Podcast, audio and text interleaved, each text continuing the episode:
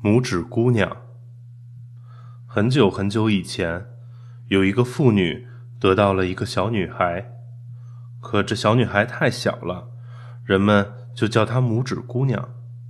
有一天，一片玫瑰花叶子掉在装满水的花盆里，拇指姑娘跑过去，坐在叶子上，从花盆一边滑到另一边，她高兴极了。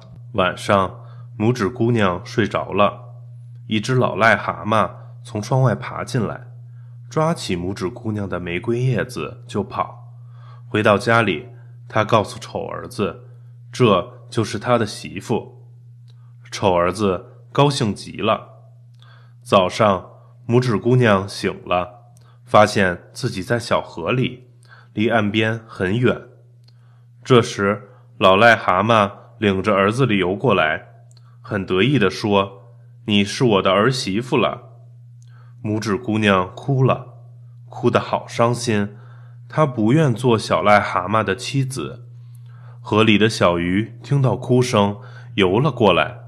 小鱼非常同情拇指姑娘，用嘴叼走了叶子，让叶子顺着河水流走了。叶子流得很快，越飘越远。后来。一只金龟子看见了顺流而下的拇指姑娘，就把她抓住，来到大树林里去。拇指姑娘孤单地住在树林里。冬天来了，所有的鸟儿都飞走了，雪花飘了下来。在树林附近有片田地，田间的地洞里住着田鼠。拇指姑娘来到洞口。像一个讨饭的小女孩，田鼠留她在田间的地洞里过冬。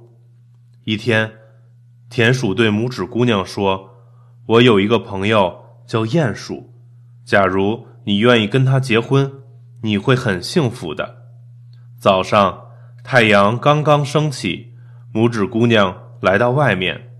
啊，阳光多美呀，田野多美呀！我怎么能日日夜夜生活在地洞里呢？他想，绝不能和鼹鼠结婚。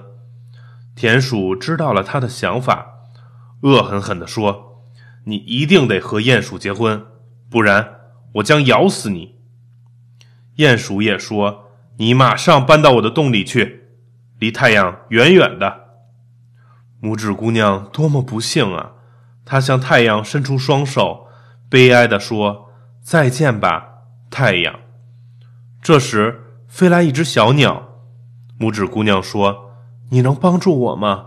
我不愿住在看不见太阳的地洞里，不愿和丑鼹鼠结婚。”小鸟说：“请你不要难过，你快骑到我背上来，让我们飞到很远的地方去吧。”拇指姑娘高兴极了，她坐在小鸟的背上，飞向天空。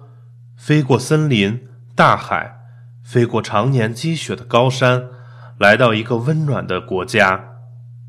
小鸟把拇指姑娘放在一朵美丽的白花瓣上，一个小小的男子正坐在里面。他多英俊呐！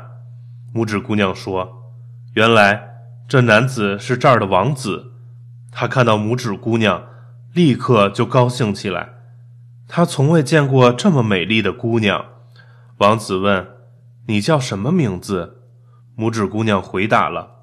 王子又说：“我要使你成为花儿的皇后，你愿意做我的妻子吗？”拇指姑娘说：“我愿意。”于是，路边的花朵里立刻走出了许许多多小男子和小女子，他们都唱着歌，跳着舞，为王子和拇指姑娘祝福。从此。拇指姑娘和王子过上了幸福的生活。